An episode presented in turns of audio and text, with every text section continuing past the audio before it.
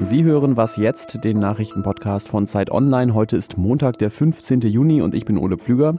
Die Themen heute, wie steht es eigentlich um die Geflüchteten in den Lagern der Ägäis? Und es gibt Streit um den Begriff Rasse im deutschen Grundgesetz. Jetzt übergebe ich aber erstmal an Christina Felschen mit den Nachrichten. Guten Morgen. Nach dem Tod von George Floyd bei einem brutalen Polizeieinsatz in Minneapolis ist erneut ein Schwarzer in den USA von einem Polizisten getötet worden. Rachel Brooks starb an den Folgen von zwei Schussverletzungen, wie die Gerichtsmedizin gestern Abend bekannt gab. Bei einer Polizeikontrolle in Atlanta am Freitagabend hatte sich der 27-Jährige zunächst widersetzt und war daraufhin von hinten erschossen worden. Die Staatsanwaltschaft geht davon aus, dass der Polizist wegen Mordes oder wegen fahrlässiger Tötung vor Gericht kommt. Brooks sei für niemanden eine Gefahr gewesen. Sein Tod führte zu neuen Protesten gegen rassistische Polizeigewalt und zu Ausschreitungen. Ab heute kann man wieder leichter in viele europäische Länder reisen. Die Corona-bedingten Reisewarnungen für die 26 Partnerländer Deutschlands in der EU sowie für Großbritannien, Island, Norwegen, die Schweiz und Liechtenstein sind aufgehoben. An den deutschen Grenzen gibt es keine Kontrollen mehr. In Spanien, Norwegen und Finnland gelten allerdings noch weitgehende Einreisesperren für Ausländerinnen und Ausländer. Und Bundesaußenminister Heiko Maas, der hat auch noch mal gemahnt: Genießen Sie Ihren Sommerurlaub, aber genießen Sie ihn mit Vorsicht und genießen Sie ihn in Verantwortung. Redaktionsschluss für diesen Podcast ist 5 Uhr.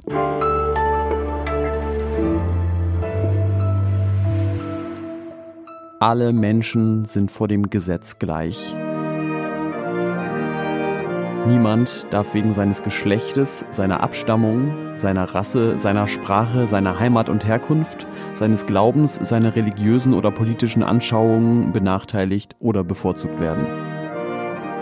So steht es im deutschen Grundgesetz und das ist natürlich erstmal ein Satz, gegen den eigentlich niemand was haben kann. Trotzdem wird er in der Politik gerade heiß diskutiert, denn abgesehen davon, dass natürlich trotz allem Menschen jeden Tag Diskriminierungen erleben, haben die Grünen jetzt gesagt, sollten wir nicht den Begriff Rasse, der da immer noch drin steht, mal überdenken und vielleicht eine zeitgemäßere Formulierung finden. Zum Beispiel, niemand darf rassistisch benachteiligt werden. Dafür gab es ziemlich viel Zustimmung, vor allem aus der FDP, der Linkspartei und von der SPD. Und für Zeit Online verfolgt unser Politikredakteur Lenz Jakobsen diese Debatte. Hallo Lenz. Hallo. Was sind denn die Argumente, die die Grünen und die anderen, die dafür sind, vorgebracht haben bisher? Ja, man muss zunächst mal sagen, dass die Grünen in diesem Fall nur das Glück haben, dass sie es äh, zum richtigen Zeitpunkt nochmal vorgeschlagen haben. Die Idee selber ist ja schon älter. Die Grünen haben es vor ein paar Monaten schon mal gefordert und die Linke hat sogar vor zehn Jahren schon mal einen Gesetzentwurf dazu im Bundestag eingebracht, der nicht erfolgreich war. Also da ernten die Grünen ein bisschen die Lorbeeren auch von anderen. Die Argumentation ist, es gibt einfach keine klar unterscheidbaren Menschenrassen. Diese Unterscheidung ist vielmehr eher die Voraussetzung und der erste Schritt in den Rassismus selbst, denn nur wenn es solche Rassen gäbe, also verschiedene Menschenrassen, dann könnte man ja überhaupt die eine Rasse irgendwie besser oder wertvoller finden als die andere. Wenn nun aber das Wort Rasse im Grundgesetz steht, dann lässt man quasi die Begriffe der Rassisten im Grundgesetz stehen. Das ist die Hauptargumentation. Das ist besonders für jene irritierend, die selbst von Rassismus betroffen sind hm. und ähm, diesen Begriff dann im Grundgesetz lesen müssen. Ursprünglich hat ja Horst Seehofer, der Innenminister, gesagt, er würde da nicht im Weg stehen, äh, so einer Änderung. Und auch die Kanzlerin hat da schon vorsichtig Zustimmung signalisiert. Jetzt gab es aber dann am Wochenende doch kritische Stimmen aus der Union. Da heißt es zum Beispiel, das sei ja nur Symbolpolitik. Ist das jetzt wirklich substanzieller Widerstand dagegen oder ist es einfach so reflexartiger Widerspruch, um ein bisschen Kontroverse zu haben? Also das Symbolpolitik-Argument scheint mir eher ein reflexhafter Widerspruch, wie du es genannt hast. Denn äh, es behauptet ja überhaupt niemand, dass man mit diesem einen Wort irgendwie den Rassismus in Deutschland ausradieren würde oder besiegen würde. Das behauptet wirklich niemand. Es geht da wirklich nur um Symbole, die ja aber übrigens auch wichtig sind. Gerade wenn es darum geht, mhm. wer sich hier wie zu Hause fühlt, geht es ja auch darum, welche Symbole der Staat äh, diesen Menschen gegenüber aussendet. Substanzieller finde ich da das Gegenargument zum einen, dass der Rassebegriff gerade deshalb im Grundgesetz steht, weil die Nazis ihn gebraucht haben und das Grundgesetz eine Antwort auf die Nazis war. Das finde ich zumindest historisch ein ganz gutes Argument und die Herausforderung ist, das haben ja auch einige CDU-Politiker schon als Gegenargument genannt, ist jetzt etwas zu finden, was ebenso weit funktioniert wie der Begriff Rasse. Wenn man da zum Beispiel nur ethnische Herkunft reinschreibt, wie die FDP das äh, vorschlägt, dann kann man vielleicht nicht alle Diskriminierungsformen, die im Rassismus drinstecken, mit abdecken. Also das wird die Herausforderung, da die richtige Formulierung zu finden. Wenn wir jetzt mal weggehen von äh, der Parteipolitik, was sagen denn diejenigen, die unter Rassismus jeden Tag leiden müssen?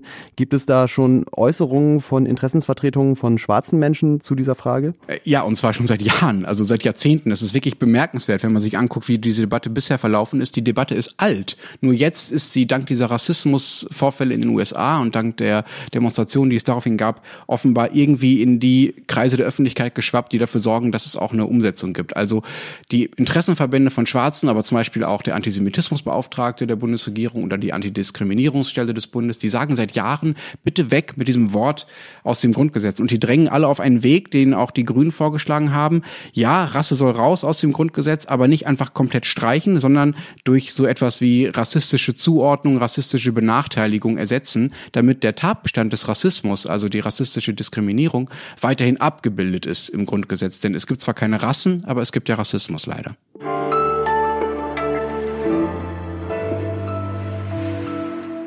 Und sonst so? Ich kann mich noch erinnern, dass wir vor ein paar Wochen an dieser Stelle eine Meldung hatten, dass die Belgierinnen und Belgier in der Corona-Krise nach Möglichkeit öfter Pommes essen sollten, um nicht einen großen Teil der Kartoffelernte im Land wegwerfen zu müssen. Und auch heute habe ich wieder eine etwas klischeemäßige Essensmeldung dabei und wieder kommt sie aus den Benelux-Ländern.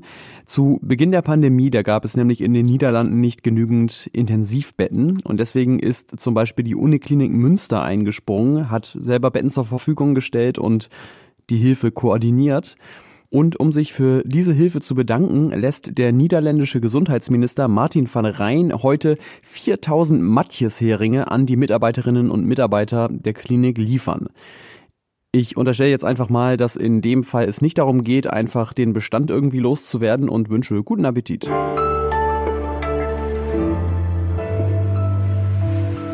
Die Länder Europas öffnen wieder ihre Binnengrenzen und auch die Reisewarnung des Auswärtigen Amtes ist ausgelaufen. Die Freizügigkeit innerhalb der EU ist weitgehend wiederhergestellt, zumindest für ihre Bürger. Den Geflüchteten, die auf den griechischen Inseln der Ägäis in Lagern festsitzen, nützt das wenig, wie im Moment dort die Zustände sind und für wen es vielleicht ein bisschen Hoffnung gibt auf ein besseres Leben in Europa. Das weiß Katharina Lobenstein, die Politikredakteurin bei der Zeit ist. Hallo. Hallo Ole. Es gab ja vor allem sehr große Sorgen davor, was ein möglicher Corona-Ausbruch in den Lagern in der Ägäis anrichten könnte. Wie ist denn da die Situation im Moment? Also meines Wissens gibt es nach wie vor keinen großen Covid-19-Ausbruch in den Lagern dort. Es wurden im Mai zum ersten Mal zwei Menschen positiv getestet, die aus der Türkei auf die griechischen Inseln geflohen sind. Aber das muss man fest festhalten, es sind dort weiterhin rund 37.000 Menschen auf Lesbos, auf Samos, auf den anderen Ägäisinseln, auf engstem Raum eingepfercht. Das kann also jederzeit zu einem Ausbruch kommen. Und es gibt auch andere Krankheiten als Corona, vor denen sich die Menschen dort fürchten. Also wir haben es da mit zum Teil schweren Atemwegserkrankungen ohnehin schon zu tun, mit äh, starken psychischen Erkrankungen. Das ist also nach wie vor eine hoch angespannte und gefährliche Lage dort. Die große Frage ist ja, ähm, wie schafft man es denn vielleicht zumindest die Schwächsten aus dieser Situation herauszuholen, also die Kinder. Was ist denn aus dieser Initiative geworden, die es ja ähm, vor ein paar Wochen gab, Minderjährige aus diesen Lagern nach Deutschland zu holen und auch in andere europäische Länder? Länder? Also die Initiative ist mittlerweile fast ein halbes Jahr alt und ist ja mm, so eine Art Beschluss, ein informeller Beschluss einer Koalition der Willigen. Und wegen des Corona-Ausbruchs, aber auch aufgrund anderer politischer Schwierigkeiten ist das bislang kaum geschehen. Anfang dieser Woche hat das Innenministerium angekündigt, weitere knapp 250 Jugendliche und Kinder nach Deutschland zu holen, vor allem Kranke und äh, zum Teil deren Familien auch mitzubringen. Ganz interessant ist dabei, dass es äh, vor kurzem eine Reise von Beamten des Innenministeriums nach Lesbos gab, weil die offenbar nicht so ganz zufrieden damit waren, wer da eigentlich kam. Also das ist, glaube ich, ein Kernpunkt dieser äh, Debatte. Ähm, wir glauben alle, das sind kleine Kinder, aber natürlich sind die Unbegleiteten, die dort auf den Inseln in den Olivenhainen hausen, das sind vor allem 14, 15, 16-jährige Jungs, die, so schien es zumindest, wollte die Bundesregierung nicht haben und hat dann da nochmal Beamte geschickt, einfach auch um zu schauen, wer hat denn den größten Schutzbedarf. Da gibt es also noch einiges zu klären, aber die Zusage steht und im Juli sollen diese knapp 250 jugendlichen Kinder und ihre Familienmitglieder nach Deutschland kommen. Ähm, Gibt es denn darüber hinaus gerade noch politische Diskussionen, wie man die Situation da verbessern kann? Also darüber hinaus, dass man jetzt ja doch immer noch sehr wenige, vor allem Minderjährige aus diesen Lagern holt. Es gibt im Hintergrund schon politische Aktivität. Es ist nicht so, dass es komplett vergessen wurde. Ähm, es steht an jetzt im Juli die Ratspräsidentschaft Deutschlands in der EU. Und die deutsche Bundesregierung hat angekündigt, dass dieses Thema ganz oben auf der Agenda stehen soll. Da schwingt auch immer mit, dass Staaten wie Deutschland immer noch darauf hoffen, dass es mal so eine Art reformiertes gemeinsames europäisches Asylsystem geben kann. Also genau das Politikfeld, auf dem es in den letzten fünf Jahren immer nur gestockt hat. Und auch deshalb ist das ein schwieriges Thema und auch deshalb gibt es immer noch tausende Menschen dort auf den Inseln, die eigentlich Hilfe brauchen und sie nicht bekommen. Ich danke dir. Gern. Und bei Ihnen möchte ich mich fürs Zuhören bedanken. Wenn es Ihnen gefallen hat, schreiben Sie uns gerne eine Mail an wasjetztderzeit.de. Wenn Sie Fragen haben oder es Ihnen nicht gefallen hat, dann auch und umso mehr. Ich bin Ulle Pflüger. Tschüss und bis zum nächsten Mal. Wir werden versuchen, wir Reporter jetzt, ähm, sobald es geht, wieder auszuschwärmen, auch an die Außengrenzen und zu schauen, was da vor Ort ist. Aber wir sind momentan angewiesen auf Telefonate, auf Chats. Zeit Online das sind nicht nur die Redakteure oder alle anderen hinter den Kulissen, sondern vor allem Sie, die Leser und Hörer. Deshalb gilt es mehr zu erfahren. Von Ihnen. Was bewegt Sie? Warum hören Sie diesen Podcast? Welche Themen liegen Ihnen am Herzen? Für Ihre spannenden Antworten werden 2,50 Euro an eine gemeinnützige Organisation gespendet. Nehmen Sie sich 10 Minuten Zeit. Die Umfrage finden Sie unter bit.ly slash 2z41 y großes V V.